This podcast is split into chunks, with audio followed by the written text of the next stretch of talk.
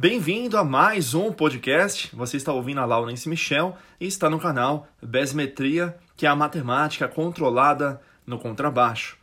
Essa dica que eu vou passar nesse podcast ela é muito importante e ela envolve a parte de você justamente cada vez mais querer aparelhagem top de linha porque você vai vendo que aquele artista, aquele, aquela pessoa que você costuma ouvir constantemente, usa aparelhagem tal, contrabaixo tal, pedal tal, e você acaba trabalhando praticamente uma vida inteira buscando essa aparelhagem. E aí muitas vezes quando você compra essa aparelhagem, você vê que realmente não é tudo aquilo que você esperava que fosse.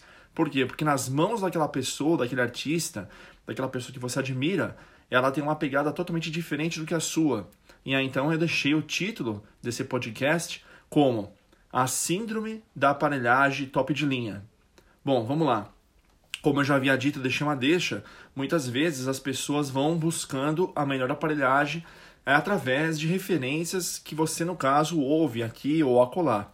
Mas muitas vezes essas aparelhagens elas são é, concebidas por empresas que fazem endorse né? Essas pessoas, esses artistas que você tem, eles são endorses dessas marcas. E aí, querendo ou não, fica mais fácil.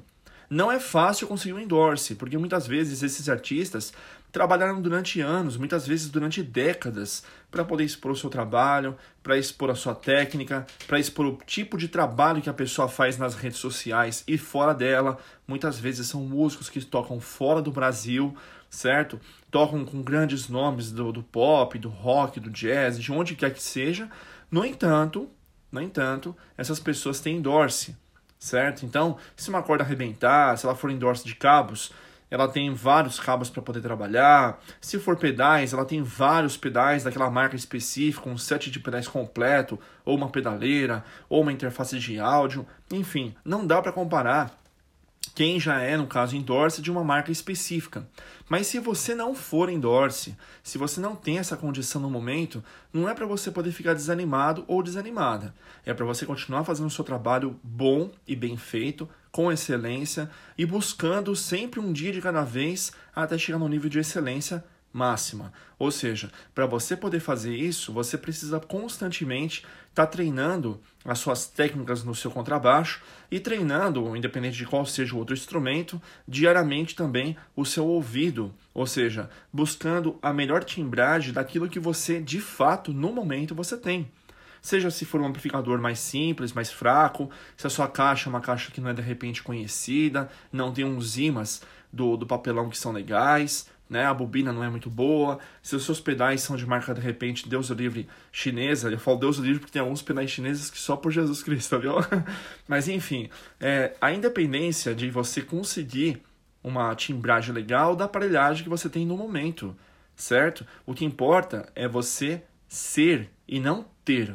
Depois que você tem uma, um conhecimento bom, um conhecimento vasto, você consegue se virar muito bem com a aparelhagem que você tem. E quando você pegar uma aparelhagem melhor, aí sim a, o jogo vira. Porque se você já sabe extrair uma melhor timbragem de uma aparelhagem mais simples, o que dirá então quando você pegar uma aparelhagem top de linha? Mas a síndrome da aparelhagem top de linha, ela vem para acabar com a pessoa.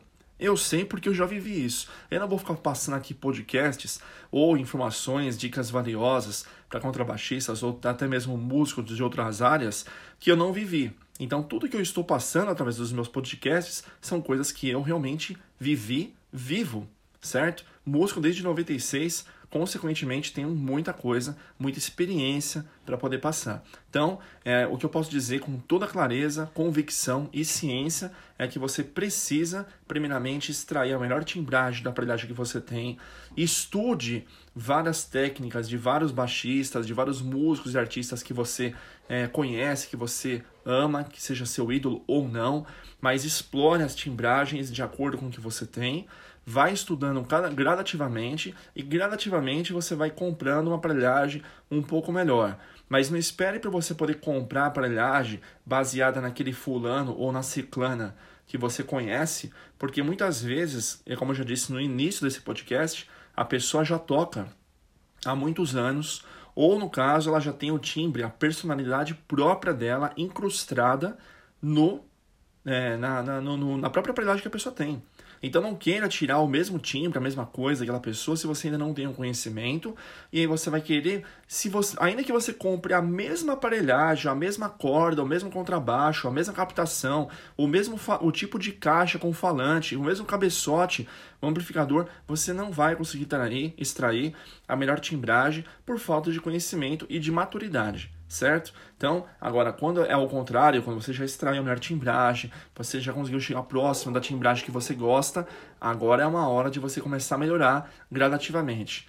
Você tendo mais técnica, você tendo mais conhecimento com relação ao seu instrumento, você vai expondo mais o seu trabalho com qualidade e automaticamente as pessoas vão conhecendo mais do seu trabalho e você, consequentemente, vai conseguir desenvolver um patamar bem melhor, ok? Essa foi a dica do podcast. Aguardo você então no próximo podcast.